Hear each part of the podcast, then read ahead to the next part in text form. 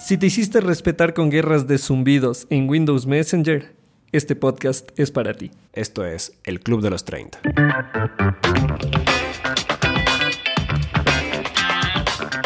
Soy Jimmy Zarango, tengo 32 años, soy ecuatoriano, he tenido la oportunidad de vivir en Argentina y en mi país natal y una de las cosas que más me llama la atención es mirar el temor que tiene la gente a llegar al tercer piso. Y yo soy Samuel Melo, tengo 27 años, soy nacido en Finlandia, he vivido en Ecuador y a veces como finlandés pienso que quizás los ecuatorianos y la cultura latina ¿Comienza su vida adulta demasiado tarde? ¿O será que los finlandeses comienzan demasiado temprano? Este podcast se trata de desmitificar la llegada al tercer piso. Queremos darte la mayor cantidad de información posible para que puedas construir un panorama real de lo que te espera. Bienvenidos al Club de los 30. Un podcast desde el tercer piso.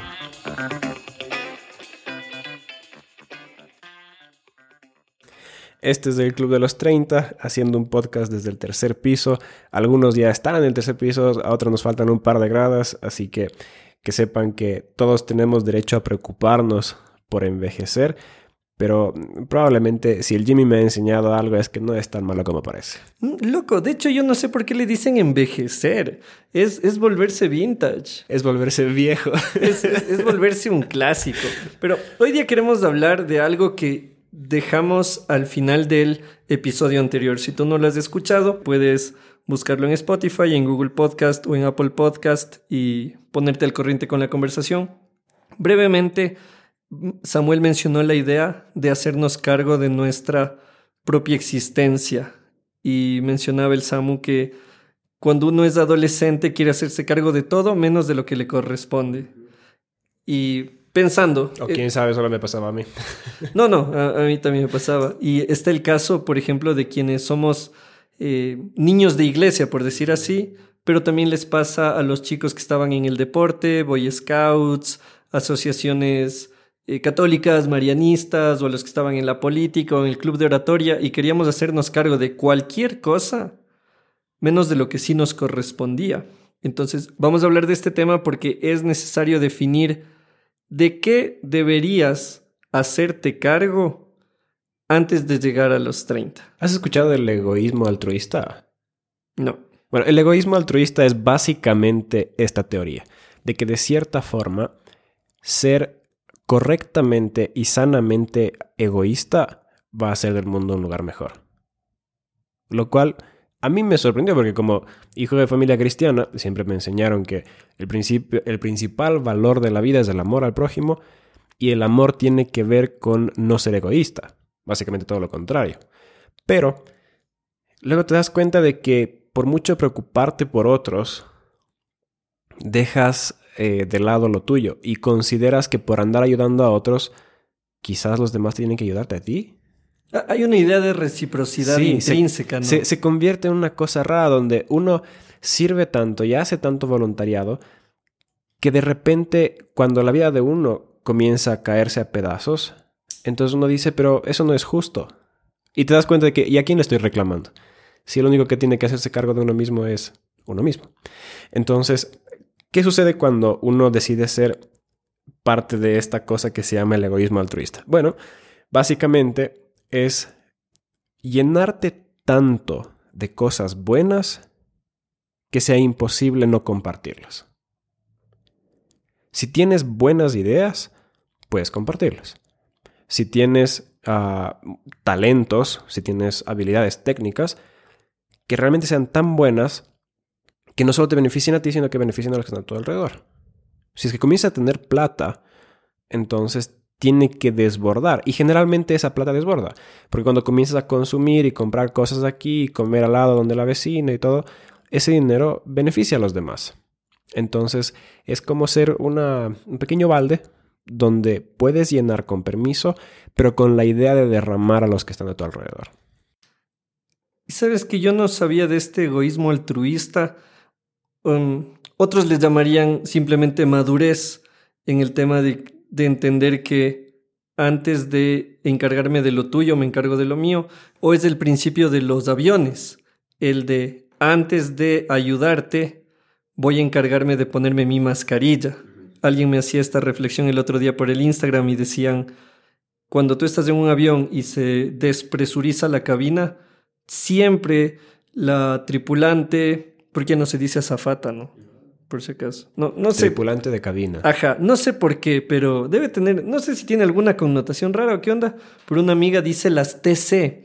Y yo, TC, ¿qué, qué, qué es esto? TC Televisión. Claro, entonces me decía las tripulantes de cabina. Y yo, ah, ok.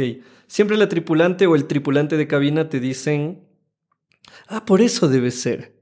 Porque si dices azafata en masculino, capaz Ah. dirían el azafato. Claro. Entonces, ¿Y será políticamente incorrecto decir aeromosa? o hermoso. Eh, no, creo que ahí nos metemos en líos eh, medios raros por, por toda la connotación que tiene la palabra mozo, moza. ¿Qué tan políticamente correctos vamos a hacer en este podcast? No vamos a ser políticamente Ah, correctos. Vamos a ser sinceros y procurar decir información útil. Bueno. Pero no vamos a no vamos a entrar en temas de no di- Samuel no dirás así, hay que eliminar. Nah, nada que ver. Por eso hasta nos damos el chance de cuestionar estas frases. Correcto. Pero tripulante de cabina, él o la tripulante o le tripulante de cabina. Tripilente. Eso. Eh, siempre te dice que primero te pongas tu mascarilla de oxígeno. Se llama así, mascarilla de oxígeno. Eso, tu cosito. y de ahí ayudes a otros. con- cosito. Eso.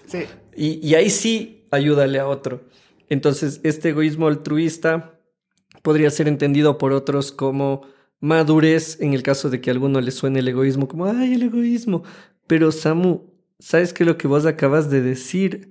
A mí me pasó, yo tendría unos 24 años y yo era voluntario en una iglesia me gustaba de destinar tiempo, era profesor de música y entonces disfrutaba enseñarles a los adolescentes a interpretar instrumentos y así. Y en una ocasión viene una de las chicas de 17 y me dice, Jimmy, ¿sabes qué? Voy a empezar a dar los exámenes para la universidad y voy a tener que dejar de venir a los ensayos.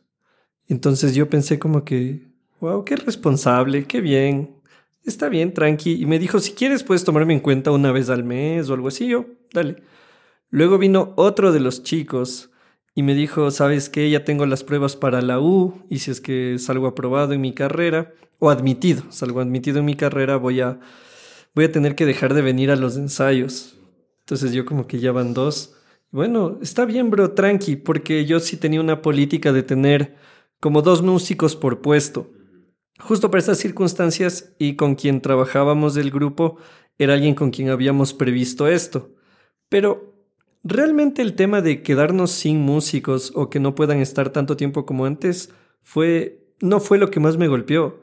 Lo que más me golpeó fue que chicos de 17 años sabían que había que priorizar entre la universidad versus el voluntariado y yo no. Sí. Yo tenía 24 años y lo que yo quería era estar metido ahí, sirviendo, ayudando. Porque era lo más importante. Eso, o sea, como que sí. eh, y, y viene toda esta enseñanza, en, en mi caso y en tu caso, todo este bagaje religioso que nadie te lo instala intencionalmente. O sea, nadie te dice, no vale la pena que seas profesional, sino que es como, sí, sé profesional, pero no dejes de hacer esto y luego tienes que tomar decisiones.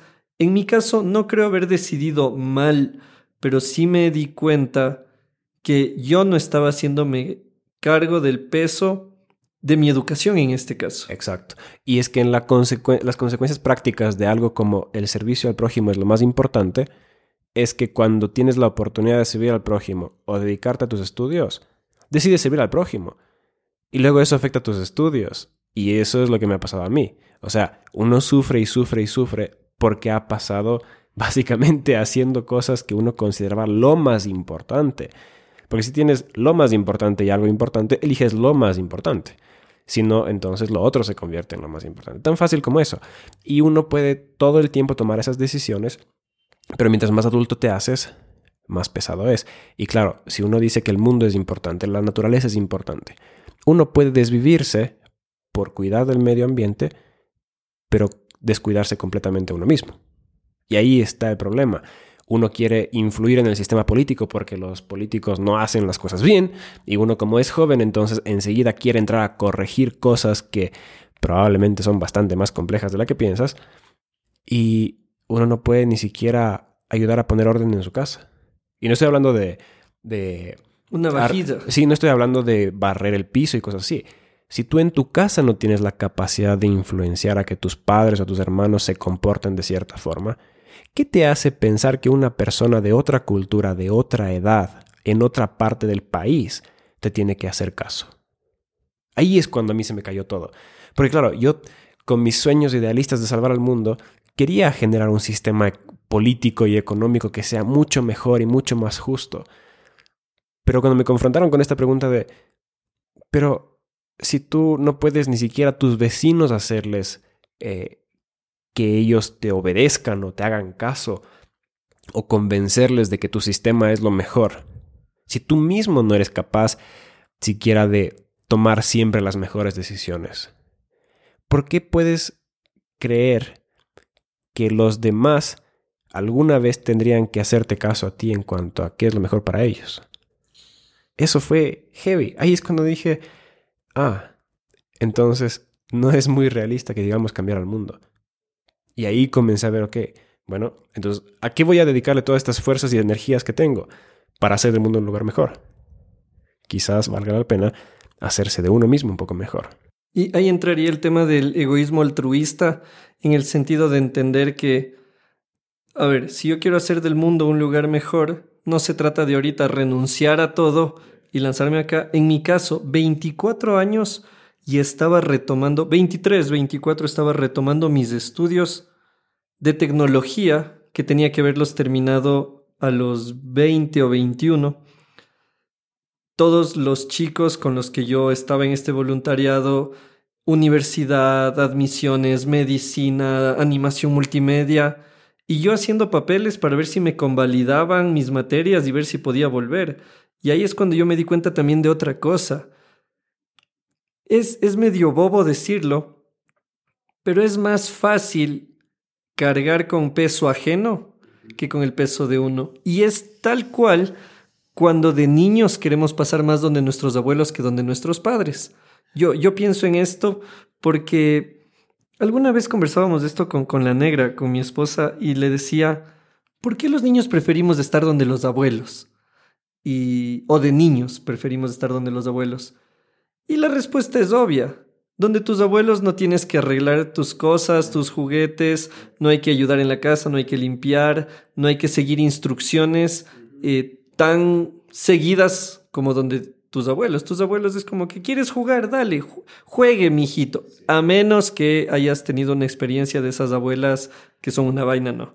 Pero de ahí en general esto de la historia del abuelo y de la abuela la terminamos repitiendo de adultos y por eso lavamos platos en casas ajenas, porque es como, ay, el que ayuda, pero en tu casa no quieres hacerlo porque una cosa es hacerlo por medalla y otra es por responsabilidad. Y en mi caso terminó siendo un desafío muy fuerte que chicos de 17, 18, que si me están escuchando ustedes saben quiénes son, eh, podían priorizar mejor que yo. Y creo que también el tema de cargar con el peso de nuestra propia existencia tiene que ver con desarrollar la madurez suficiente para saber qué es prioritario y qué no es prioritario. Es bonito ser voluntario en algo, es bonito ser pasante, es bonito viajar, ahorita que está de moda viajar, es bonito, sí, trabajar seis meses y votarte, sí, ya, lindo todo.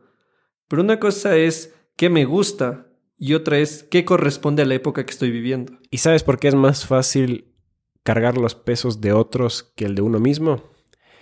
Porque para cargar tus pesos tienes que enfrentarte honestamente y decir, yo tengo problemas que tengo que resolver. Porque cuando pasas viendo los problemas de los demás, eso te hace sentir súper bien a ti.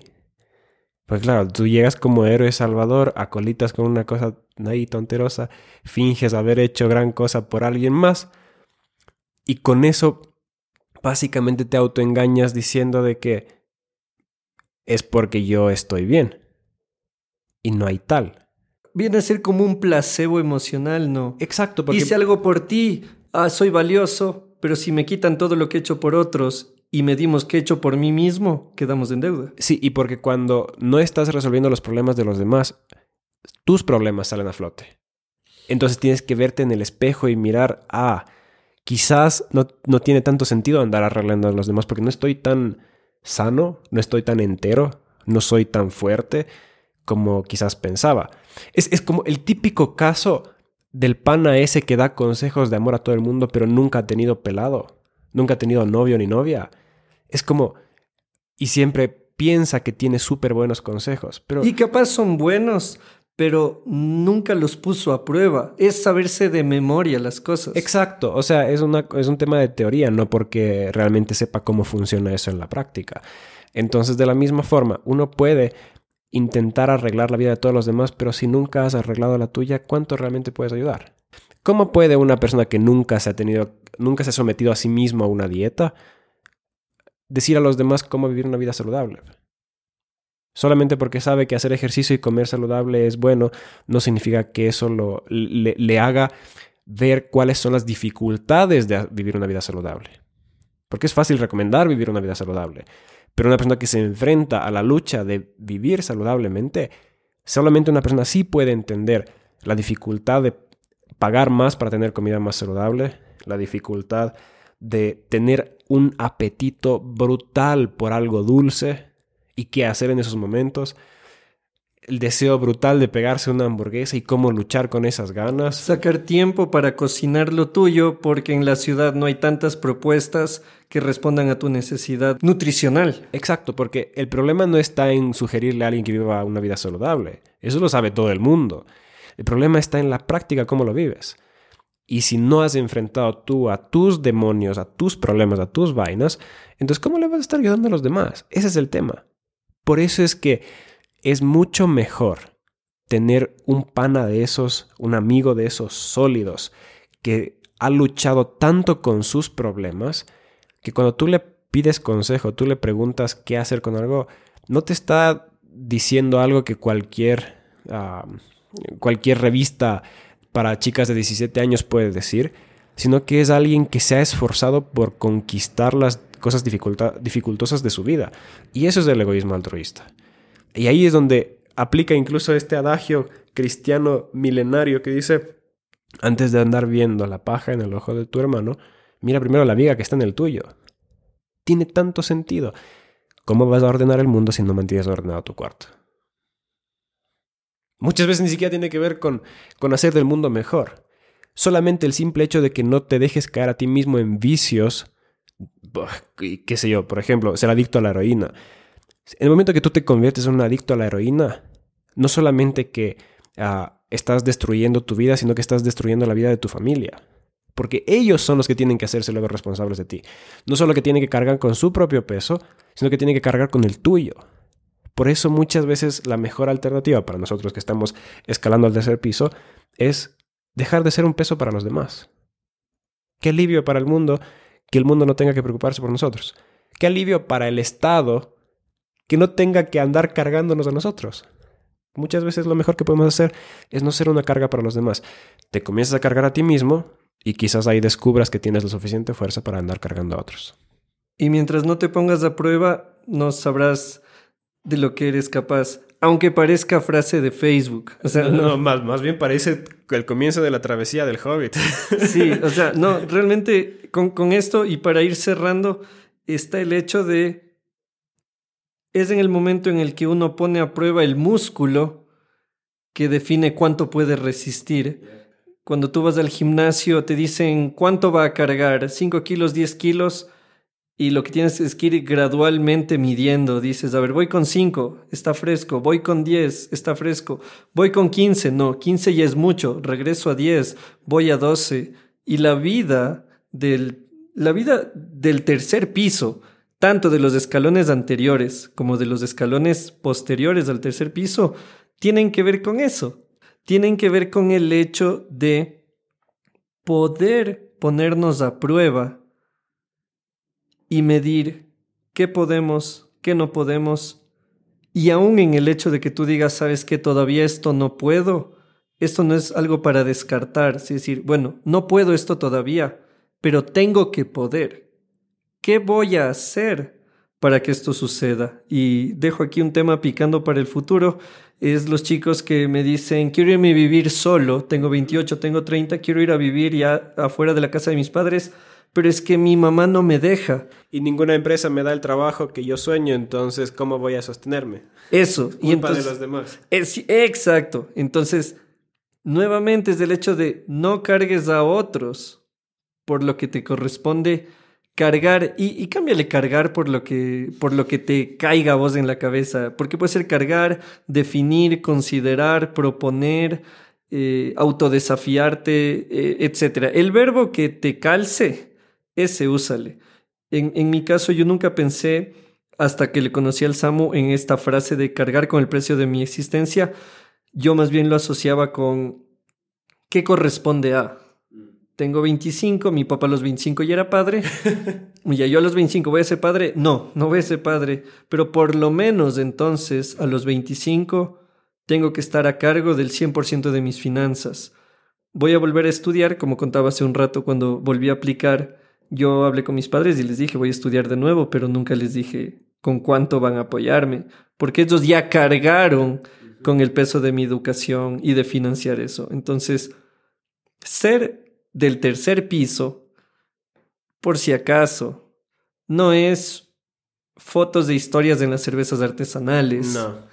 Ni, ni ser del tercer piso. Claro, qué vergüenza andar tomando cervezas artesanales con tus amigos mientras tus papás te tienen que estar dando plata, o sea, básicamente cada semana trabajando para que tú te diviertas. O sea, tomarte una cerveza artesanal con plata de tus papás Sí, no. es, es una falta de respeto a la existencia humana. Sí, claro, porque si tienes 30, tus papás deben tener más o menos 60 para ir trabajando para darte esa plata. No, pues bro, ahí en todo caso haz, aprende a hacer flan, aprende a hacer galletas y vende y con eso págate tu, tu convito de hamburguesa, tu cerveza, tu gaseosa, lo que vos quieras. Entonces, vos que siempre tienes bibliografía a la mano, ¿hay alguna frase que vos digas? resum- no, es que la frase ya está, creo. Es el hecho de cargar con el peso de la existencia de uno, que es la frase con la que cerramos el episodio anterior y que nos da para pensar no solo el anterior y este, nos da para pensar mucho más también. Hay una que quizás podría calzar más o menos, que a mí me encanta muchísimo, que es de Marco Aurelio, que dice que te concentres en lo que tienes al frente y que lo hagas con excelencia, así como un romano, haciendo cada cosa como que fuera la última en tu vida. Entonces, lo único que uno puede hacer es de lo que tiene control, dejarse de soñar de cosas que son mucho más allá de lo tuyo, porque es una forma de procrastinar acerca de las cosas que tú mismo deberías hacer. Como buenos millennials, estamos en Instagram. Síguenos en arroba el club de los 30. Métele cabeza a lo que hemos conversado hoy y nos vemos en un próximo episodio de El club de los 30. un podcast desde el tercer piso. El Club de los 30, un podcast original producido desde Ecuador para el mundo. Escúchanos en Spotify, Google Podcast, Apple Podcast y en elclubdelos30.com.